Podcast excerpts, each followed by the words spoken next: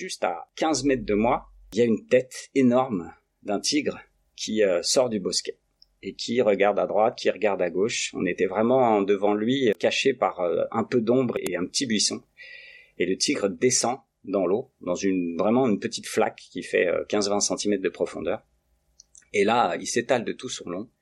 Et puis, bah, il entreprend de se, de se rafraîchir, quoi. Et il était tellement proche que je le sentais. Je sentais cette odeur particulière que je connais maintenant très bien du tigre du Bengale, qui est une odeur euh, un peu musquée, on dirait un peu, euh, pardonnez l'expression, mais un peu de la vieille pisse, quoi. Ça sent un peu fort. Et il était là, quoi. Je voyais sa peau, euh, comment qui, qui s'agitait quand il y avait un, un insecte qui venait le piquer. Euh, je voyais ses cicatrices, j'entendais ses crocs claquer justement quand les mouches étaient trop près de sa gueule parce qu'il devait avoir mangé quelque chose et il devait avoir du sang autour de la gueule et j'étais complètement euh, abasourdi quoi. J'avais pas peur, c'était pas la peur, mais c'était j'étais fasciné. Il était là, il était vrai.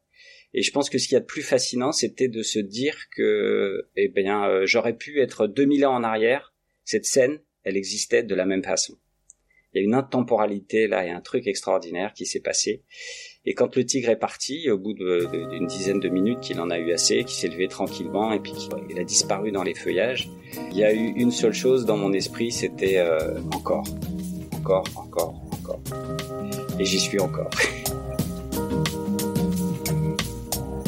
Chris est un bourlingueur, un routard, un voyageur, un vagabond international, comme il s'est défini quand je l'ai appelé la première fois. Il y a 20 ans, au cours d'une rando en forêt au Népal, il rencontre un tigre du Bengale, face à face. La rencontre vire à l'expérience mystique et infléchit le cours de sa vie.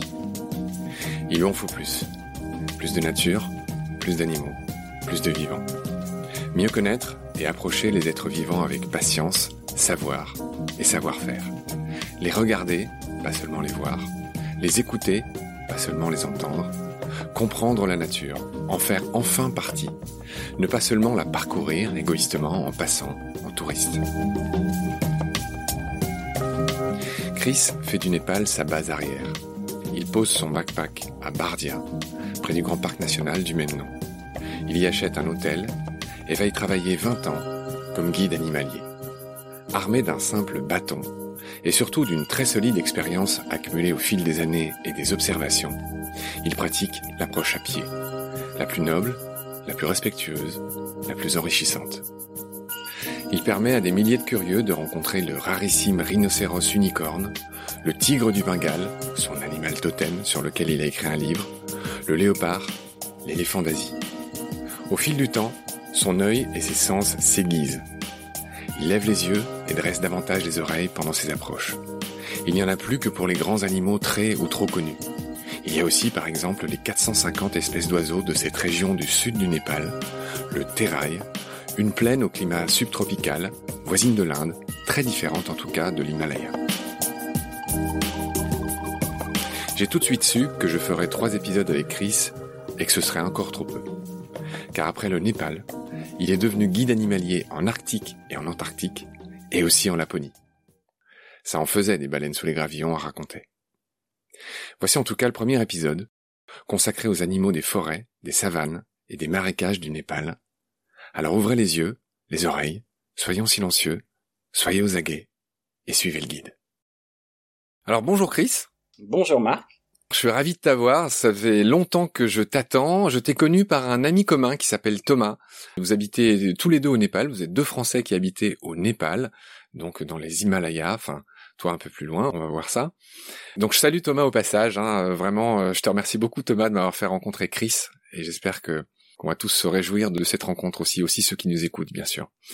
Alors j'ai l'ambition avec toi Chris de faire pas moins de trois épisodes. J'aimerais bien en faire un premier sur le Népal, où tu es resté 20 ans.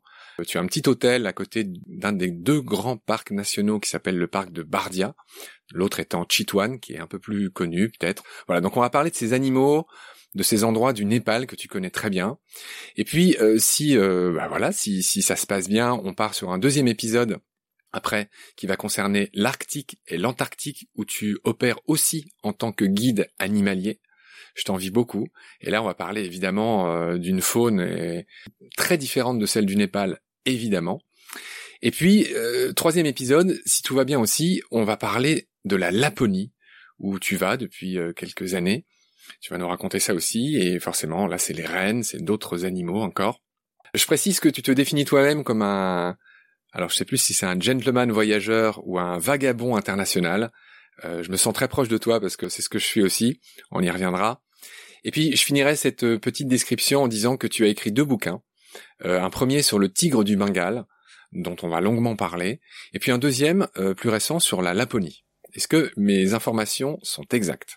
Euh, oui, oui, bien sûr. En gros, elles sont exactes. Disons que le premier que j'ai écrit, c'est sur la Laponie, le premier bouquin, et le deuxième, le plus récent, donc sur le tigre du Bengale et sur le Népal en particulier.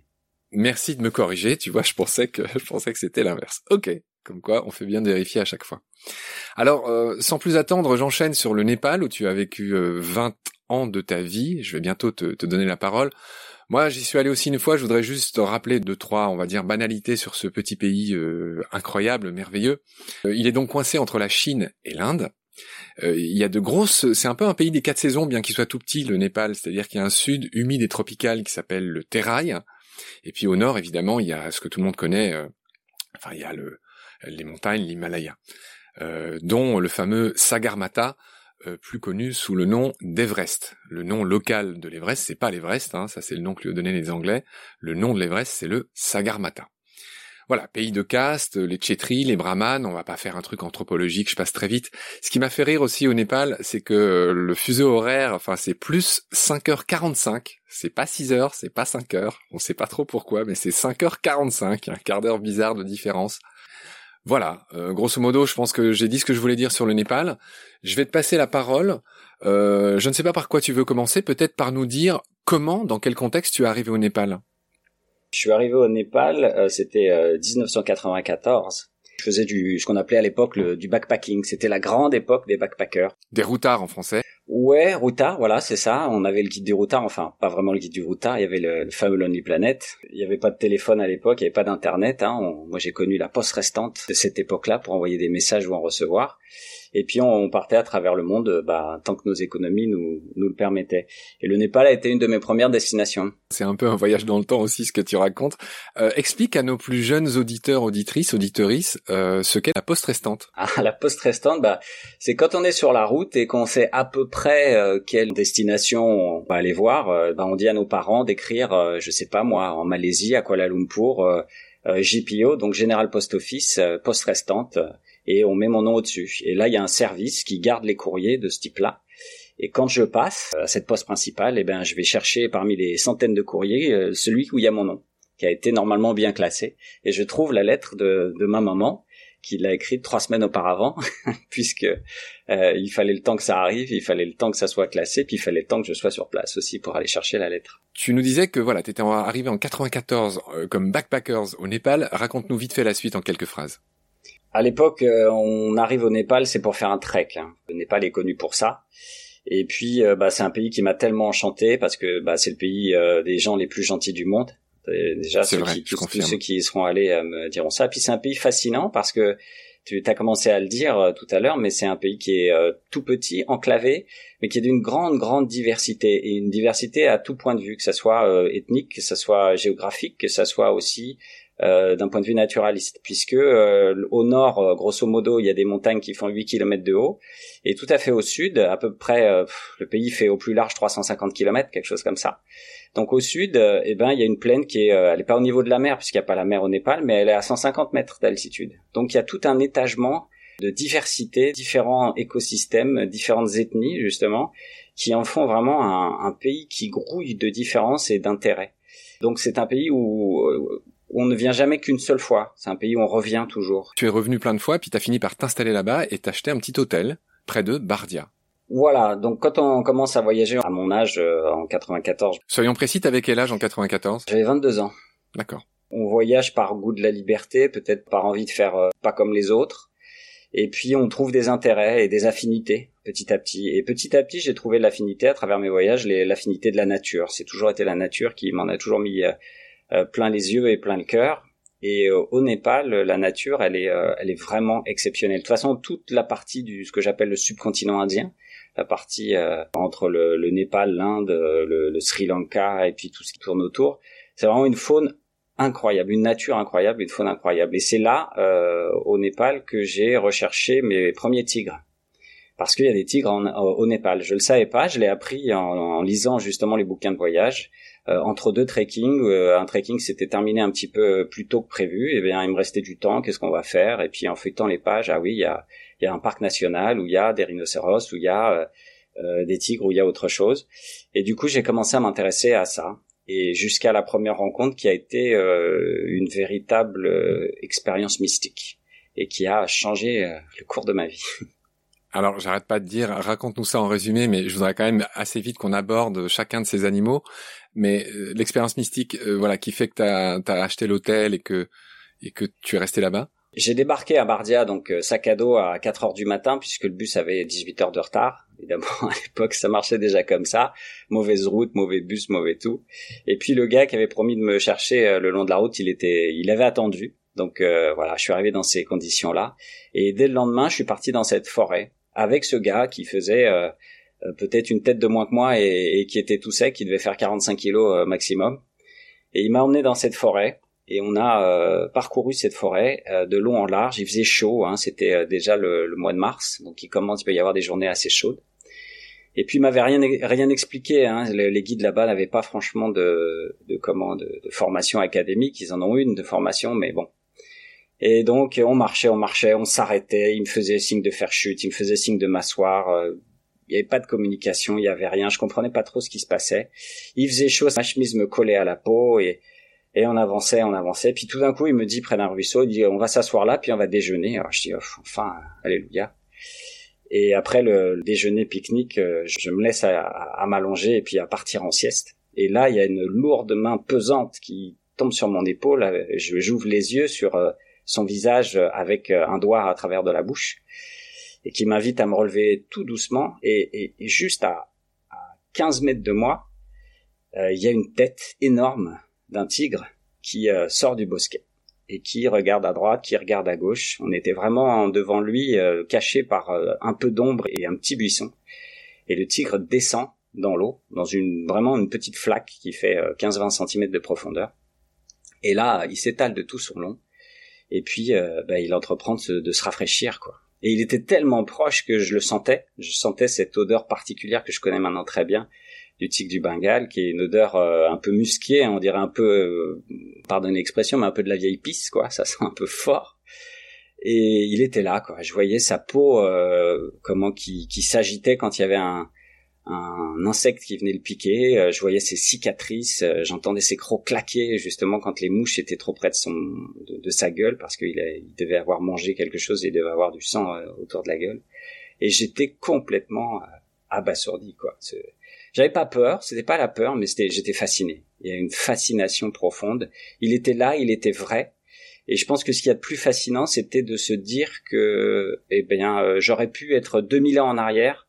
Cette scène, elle existait de la même façon.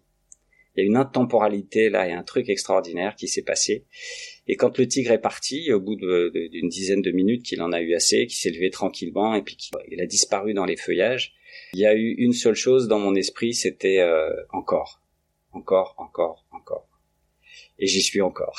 Je pensais pas que tu allais déjà euh, nous raconter quelque chose d'aussi euh, poignant dès le départ. J'avais prévu de commencer par le rhinocéros unicorne, mais de manière évidente, on va continuer à parler du tigre. Voilà, je voudrais qu'on commence à passer en revue tous ces animaux que tu connais très bien, que tu as côtoyé pendant 20 ans là-bas dans ces parcs, donc encore une fois Chitwan et Bardia, les deux grands parcs nationaux. Euh, du Népal. Je précise juste vite fait, encore une fois parce que j'y suis allé, euh, je vois les différences. Euh, Chitwan c'est le plus connu, c'est le plus accessible. On y accède depuis Katmandou en 7 heures de route. En revanche, Bardia, c'est beaucoup plus sauvage et compliqué et loin. Il faut à peu près 17 heures apparemment pour y aller. En effet, les bus au Népal, tout ça, qui est malheureusement un des pays les plus pauvres du monde, c'est pas gagné. Les trajets, les routes au Népal, mais on va pas trop s'étendre là-dessus. C'est pas mon sujet, c'est pas notre sujet. Et donc, je veux bien qu'on enchaîne sur le tigre du Bengale. Euh, je t'écoute, sachant que je voudrais qu'on parle de cinq ou six animaux très emblématiques.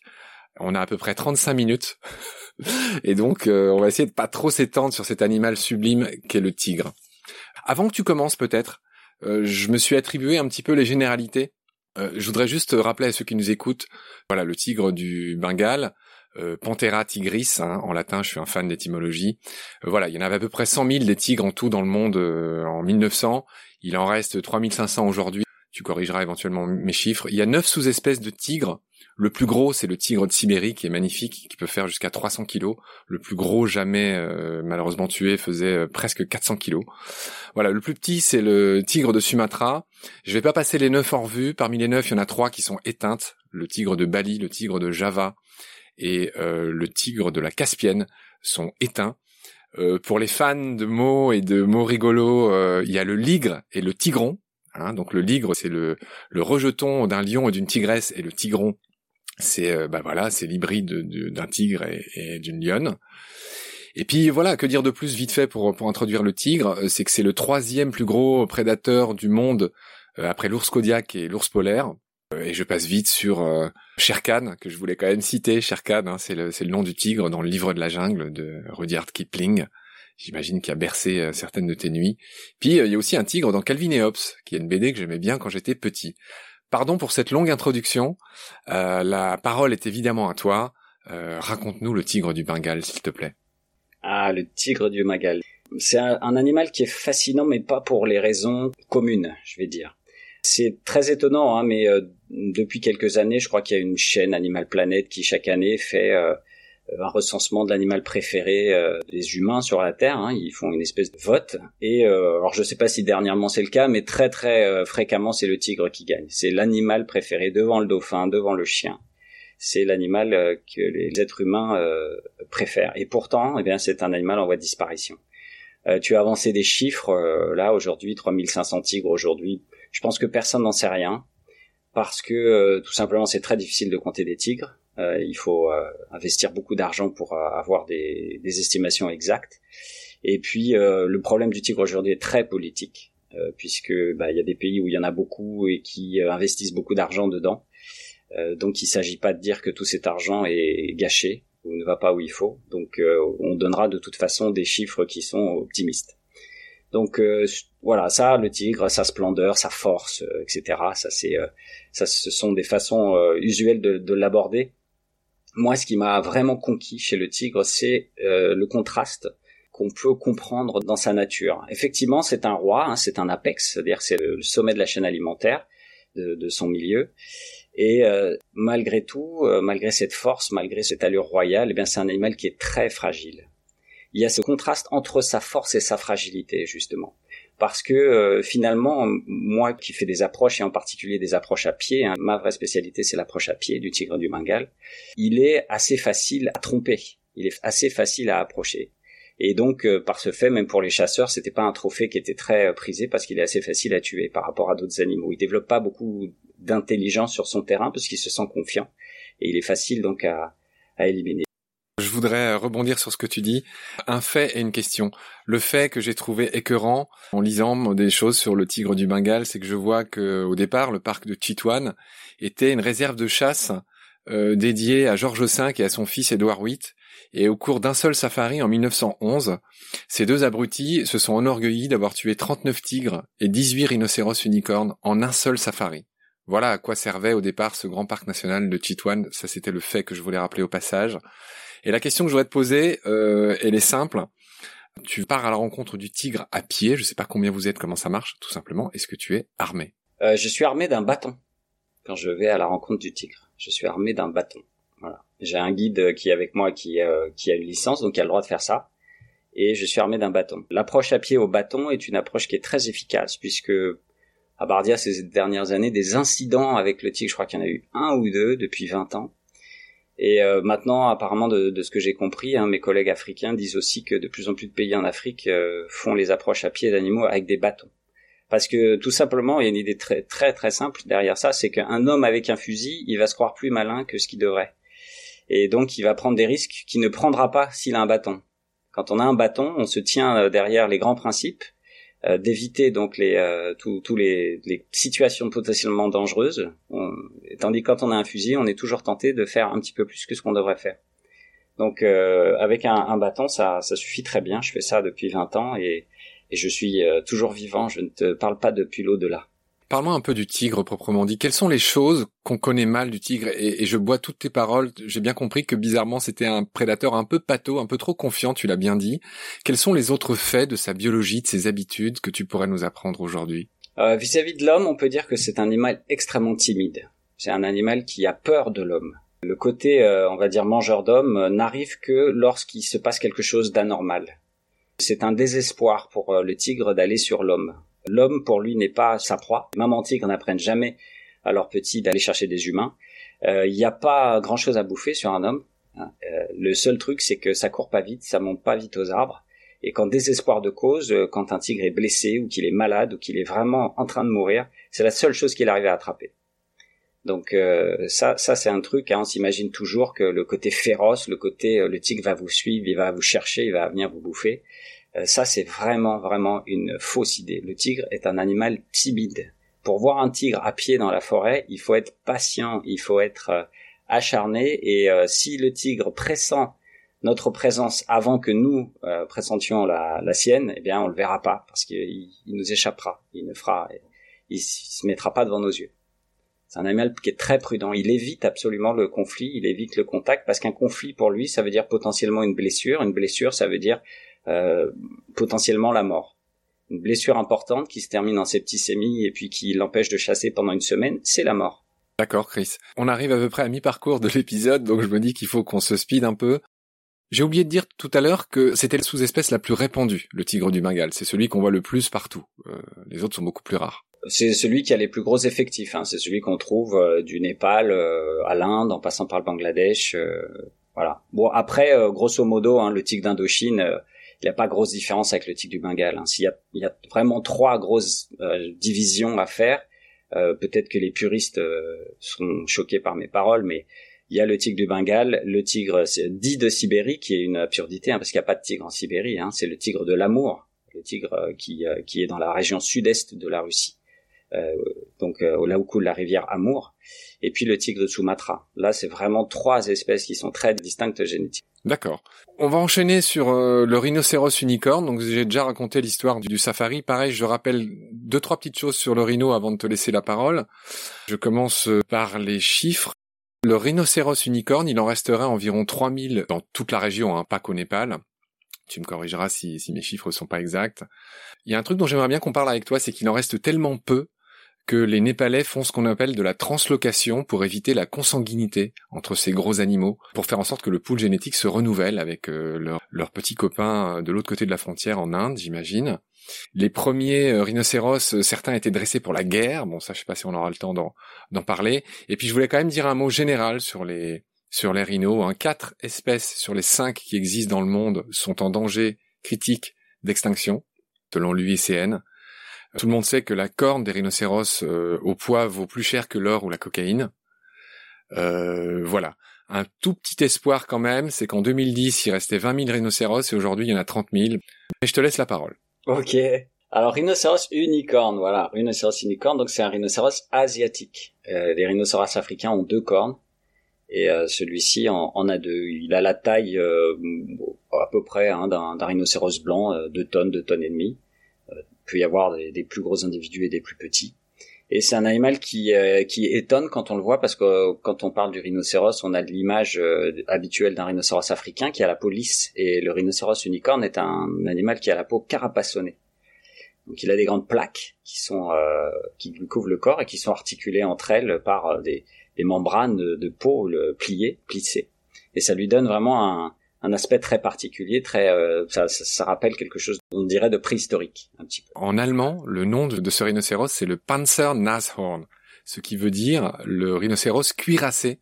Et on voit bien l'analogie avec un char en fait. Oui, c'est ça. Ouais, tout à fait, tout à fait. On peut penser à ça. Euh, et donc ça, ça le caractérise. Hein. On le reconnaît euh, du, du, premier coup d'œil par cette corne unique et puis par ce côté cuirassé. C'est un animal qui vit 40 ans, qui voit très mal, euh, par contre, qui a un odorat et une ouïe absolument exceptionnel. On fait aussi des approches à pied du rhinocéros unicorne, mais donc euh, les principes d'approche sont très différents euh, des autres animaux, puisque autant approcher un tigre, je me fous de la, du sens du vent parce que l'odorat du tigre est médiocre. Par contre, avec le rhinocéros unicorne, là, c'est pas du tout la même chose. Il a un odorat très très précis. et il faut absolument l'approcher contre le vent, par exemple. Et puis c'est un animal également qui peut se mettre en colère assez facilement. Il est comme il voit mal, il se stresse assez facilement, surtout si c'est une mère qui a des petits. Et il faut quand même se méfier. Alors il, charge, hein, ça lui arrive de charger. J'ai eu des charges de rhinocéros, plusieurs. Euh, mais il va jamais charger euh, d'un seul coup. Il va montrer beaucoup, beaucoup de signes de nervosité et euh, les gens qui se font charger et qui en meurent généralement sont des imprudents. Si on connaît bien l'animal, il y a des sons qui, qui ne trompent pas, il y a des signes qui ne trompent pas et en fait ça c'est quelque chose d'assez général dans le règne animal, c'est que les animaux ils aiment pas se, se bagarrer, ils aiment pas aller au conflit et il nous donne toujours, toujours une chance de nous en sortir, toujours une chance de nous échapper avant d'aller à la bagarre. Donc euh, là, c'est le, ça c'est quelque chose de très caractéristique, en particulier chez le rhinocéros unicorne. Puis il est assez facile à voir parce qu'une fois qu'il a trouvé une mare de boue, eh ben il y reste toute la journée. Parce que le, le plus gros problème de ces gros mammifères, ben, ce sont les parasites. Il est complètement parasité par euh, tout ce qu'on peut imaginer. Et euh, tant qu'il est dans l'eau boueuse, bah, il n'est pas attaqué. Et puis quand il sort de l'eau boueuse, eh ben, son corps est recouvert de plaques de boue qui, en tombant, des fois, arrachent même les, euh, ces parasites. On va poursuivre. Le temps file euh, quand on te parle à une allure terrifiante. Est-ce qu'on a fini de parler du rhinocéros unicorne ou est-ce que tu voudrais ajouter quelques petits faits qui seraient intéressants de connaître? Ah non, on n'a pas fini évidemment, mais ça va peut-être prendre trop de temps. évidemment, c'est un des animaux les plus braconnés du monde et euh, sa, sa, situation est catastrophique et même si euh, les chiffres que tu as donnés se veulent encourageants euh, c'est pas bon du tout euh, la situation du, du rhinocéros unicorne hein.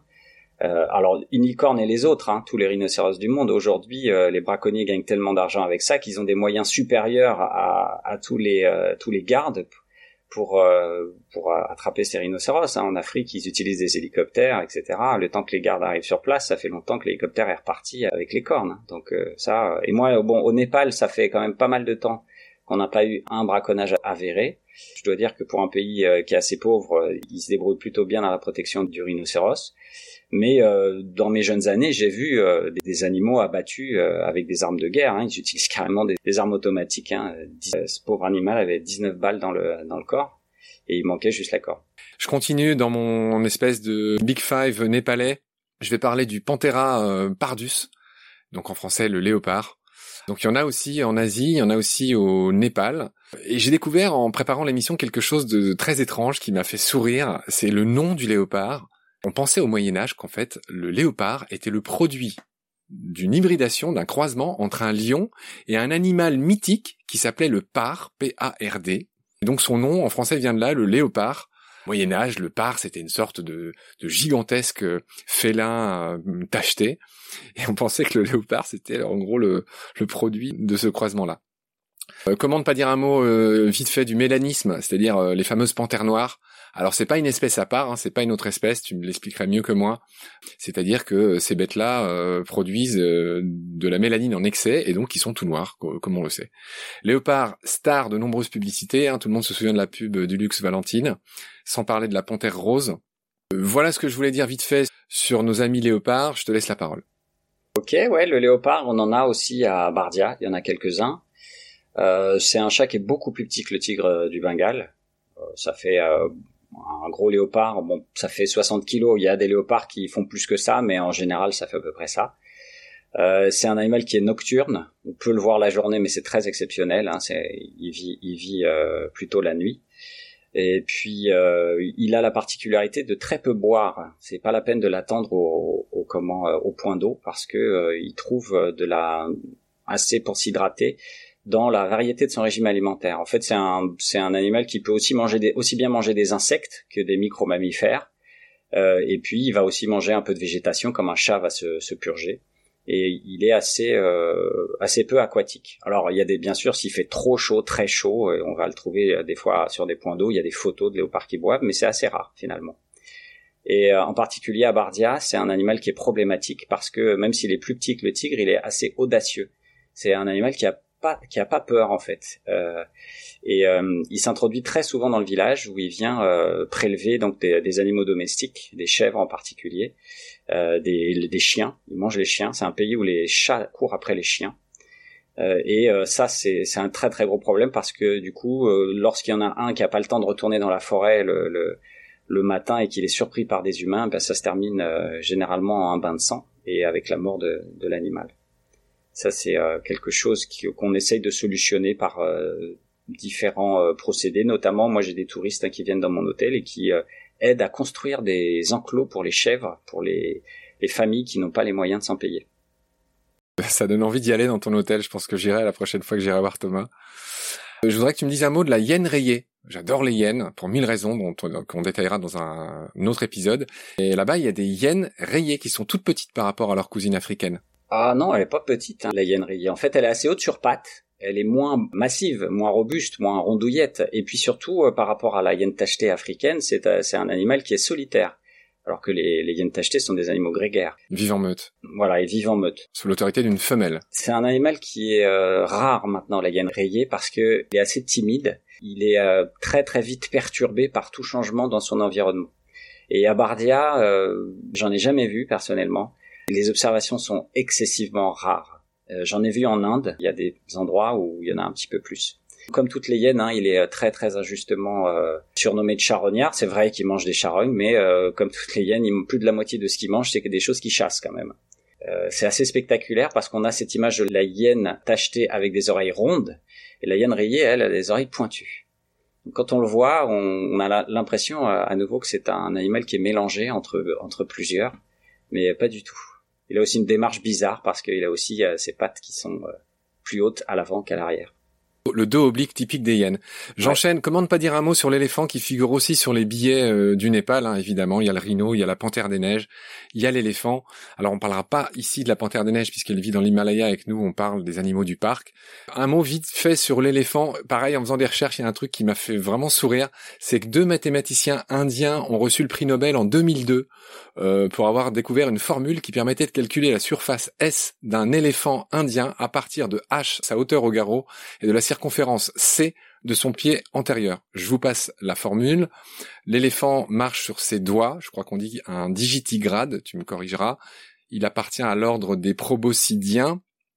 Alors lui, c'est peut-être le moins rapide du parc, hein, 20 km heure. Un éléphant peut physiologiquement pas sauter. Euh, c'est pas possible euh, qu'un éléphant saute biomécaniquement, ai-je lu. La dernière anecdote qui m'a fait sourire, c'est que dans la trompe d'un éléphant qui pèse en moyenne 100 kg, il y a environ 150 000 muscles. Voilà. Peut-être que j'attends que tu me dises aussi un mot sur les ravages du tourisme, euh, ces éléphants peintres, footballeurs, jongleurs, les éléphants travailleurs aussi à qui on fait faire du débardage. Ça date pas d'hier, hein. il y avait les éléphants de guerre aussi d'Hannibal et d'Alexandre le Grand. Donc est-ce que tu as un mot à me dire sur les éléphants d'Asie? Il y a plein plein de choses à dire hein, sur les différenciations avec l'éléphant africain. Bon, euh, euh, au-delà des clichés euh, qui concernent juste les oreilles, hein, l'éléphant d'Asie a des bosses sur la tête, pas l'éléphant d'Afrique. L'éléphant d'Afrique, au bout de la trompe, a deux petites extrémités. Préhensile. Alors que l'éléphant, voilà, l'éléphant d'Asie en a qu'un seul. C'est des animaux qui meurent généralement à cause de leurs dents, puisqu'ils changent de dents tous, tous les, on va dire à peu près tous les 11 ans, et ils ont que six jeux de dents, donc ils finissent par mourir de faim parce qu'ils peuvent plus mastiquer. Après, oui, la, question du traitement de l'éléphant en Asie, elle est très importante et euh, bon, c'est bien qu'on s'intéresse à ça, mais il y a énormément de nuances sur les traitements des éléphants suivant les pays où on est et où on va. Par exemple, au Népal, enfin l'art entre guillemets hein, de, dresser des éléphants et d'avoir des éléphants, c'est quelque chose qui est millénaire. Ce qui est choquant euh, chez, dans certains pays, c'est qu'on va chercher des éléphants sauvages dans la forêt. Et pour ça, on sépare les mères des petits. ensuite, il faut que le petit passe à travers un traitement qui est très brutal, qui s'appelle le breaking, et qui aboutit très souvent par la mort euh, de l'animal. Euh, au Népal, ça se passe plus comme ça, en tout cas pas avec les éléphants gouvernementaux, puisque on a des étables à éléphants. Ces étables à éléphants sont régulièrement visitées par les éléphants sauvages à Bardia, par exemple, on n'a que des éléphants femelles, ou majoritairement des éléphants femelles. Et ces éléphants femelles, elles ont tout le temps des bébés, parce que les éléphants sauvages viennent dans les étables la nuit, et puis euh, bah, les éléphantes, elles sont enchaînées à leur poteau, et, les mâles sauvages, bah, ils vont voir les filles, quoi. Et ce qui fait qu'aujourd'hui, des éléphants euh, au Népal, ben il y en a trop par rapport à l'usage qu'on peut en avoir ou aux bénéfices qu'on peut en avoir. Et ces éléphants, ces bébés éléphants, ils naissent dans les étables et les premiers euh, premières créatures qu'ils voient, ce sont des êtres humains. Donc euh, on n'est plus dans la logique du breaking, en tout cas précisément au Népal. Je ne sais pas ailleurs. Je sais qu'il y a des pays d'Asie du Sud-Est où c'est pas du tout la, même chose, mais au Népal, c'est comme ça. Et aujourd'hui, au Népal, il n'y a pas de débardage ou de choses comme ça, euh, puisqu'il y a des machines qui vont dans la forêt pour euh, exploiter la forêt ou pour, euh, pour s'occuper des arbres ou autres. c'est moins problématique que dans certains autres pays. Malheureusement, la nuance n'est pas faite lorsqu'on critique l'activité. Je suis pas en train de la défendre, je suis juste en train de remettre les choses justes. Moi personnellement, j'en fais pas de l'éléphant parce que au-delà de ce traitement qui est différent avec un petit qui va naître dans une étable, effectivement, si un homme veut monter sur son dos, il va falloir euh, qu'il lui explique que c'est lui qui commande, parce que l'éléphant c'est un animal grégaire. C'est un animal qui automatiquement va euh, chercher à imposer sa présence par la force. Le petit qu'on va voir qui a quelques jours et qui est euh, très mignon, qui joue avec nous, etc. Deux mois plus tard, quand on va le revoir, il essaye de nous foutre par terre. Il a cette agressivité naturelle de dire moi je suis plus gros que toi et maintenant c'est moi qui commande. Donc il va falloir effectivement montrer à un moment ou à un autre une certaine autorité. Et la démonstration d'autorité peut être plus ou moins spectaculaire et donc euh, procéder au mauvais traitement. J'invite euh, à s'interroger sur les éléphants, c'est très bien, mais il faut s'interroger sur autre chose. Par exemple, euh, interrogeons-nous sur aussi. Enfin, moi, dans ma famille, on fait de l'équitation. il y a des éperons, il y a des cravaches, il y a des tornées. Est-ce que pour autant, c'est pas, c'est pas un peu la même chose? Ce que tu dis est très juste, Chris. Euh, on a depuis longtemps dépassé le terme normal de l'émission, évidemment. Euh, on prolonge un peu. Euh, tu as quelques phrases, une minute ou deux, pour me parler des autres animaux du Népal avant qu'on se dise au revoir pour cette fois-ci. Au Népal, je vais vous parler des oiseaux parce que quand on commence en tant que naturaliste, on est fasciné par les gros animaux et puis quand on les a vus des dizaines et des centaines de fois, ben, on lève les yeux et on voit toujours un oiseau qu'on n'a jamais vu. L'ornithologie, c'est un monde infini et au Népal, on est euh, à plus de, en tout cas dans le parc de Bardia, à plus de 450 espèces d'oiseaux si on compte les migrateurs. Et il y a euh, des espèces euh, qui sont toutes plus fascinantes les unes que les autres. moi, j'ai mes favoris, qui sont les martins pêcheurs en particulier. Il y a cinq espèces de martins pêcheurs à Bardia. Et c'est des animaux qui sont fascinants, qui sont à la fois aériens, à la fois aquatiques. Euh, il y a aussi euh, la famille des calaos qui est bien représentée avec le plus bel oiseau du monde pour moi qui est le, le calao géant, euh, le calao bicorne. Les calaos, c'est ces oiseaux qui ont un énorme bec avec une espèce de protubérance au-dessus du bec, hein, c'est ça Voilà, une espèce de double bec, hein, une corne sur le bec. À quoi ça sert d'ailleurs un si gros bec Il y a différents usages, mais il y a de la communication qui passerait par là en particulier. Euh, je pense qu'on sait pas trop en fait. Hein. Il y a beaucoup de questions comme ça qui sont très bonnes, mais euh, on a beaucoup d'hypothèses. Ça peut émettre euh, plusieurs gammes de sons, et j'imagine qu'ils s'en servent pour communiquer entre eux, surtout dans les périodes, par exemple, d'amour en particulier. Très bien, Chris. On va se dire au revoir. C'est la fin de ce premier épisode. Je te remercie infiniment. J'ai appris beaucoup de choses, ceux qui nous écoutent aussi. Et puis, on se retrouve avec plaisir au prochain épisode pour parler cette fois-ci de l'Arctique et de l'Antarctique. Salut, Chris. Salut, Marc. Merci.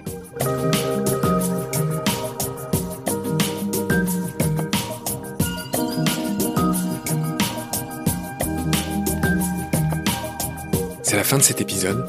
Merci de l'avoir suivi. Merci de partager le lien de Baleine sous Gravillon et de vous abonner si vous avez aimé. Des étoiles et des commentaires sont les bienvenus si vous écoutez l'émission sur iPhone. Celles et ceux qui le souhaitent peuvent aussi nous aider en faisant un don sur le site Tipeee. Merci par avance. Vos critiques, conseils et suggestions sont aussi les bienvenus sur la page Facebook de Baleine sous Gravillon. Je remercie mes équipiers Roman Schaeffer et Jean Andrieux pour leur aide précieuse, ainsi que Félix Labande, l'auteur sud-africain de la chanson du générique. Je vous retrouve très vite pour un nouvel épisode. D'ici là, prenez soin de vous et ce qu'il y a autour de vous. Merci, à bientôt.